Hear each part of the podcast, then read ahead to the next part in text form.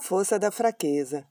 Conversando com uma amiga, ouvi a seguinte frase: Sua força é a sua fraqueza. Como assim? perguntei.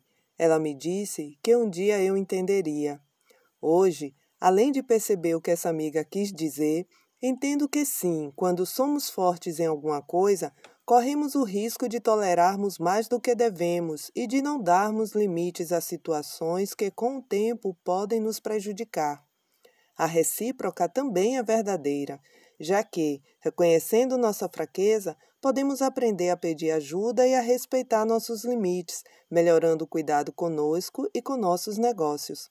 E não há nada de errado em fazer isso, pelo contrário, essa honestidade traz a força que precisamos para fazer o que precisa ser feito. Quando a vida te apresentar um novo desafio, pergunte-se, usando de sabedoria, que forças eu posso mobilizar para me sentir realizado e quais fraquezas precisarei respeitar para crescer a cada dia. Se você gostou desse conteúdo, compartilhe e leia mais no blog da Ponte Comunicação, acessando pontecomunique.blogspot.com.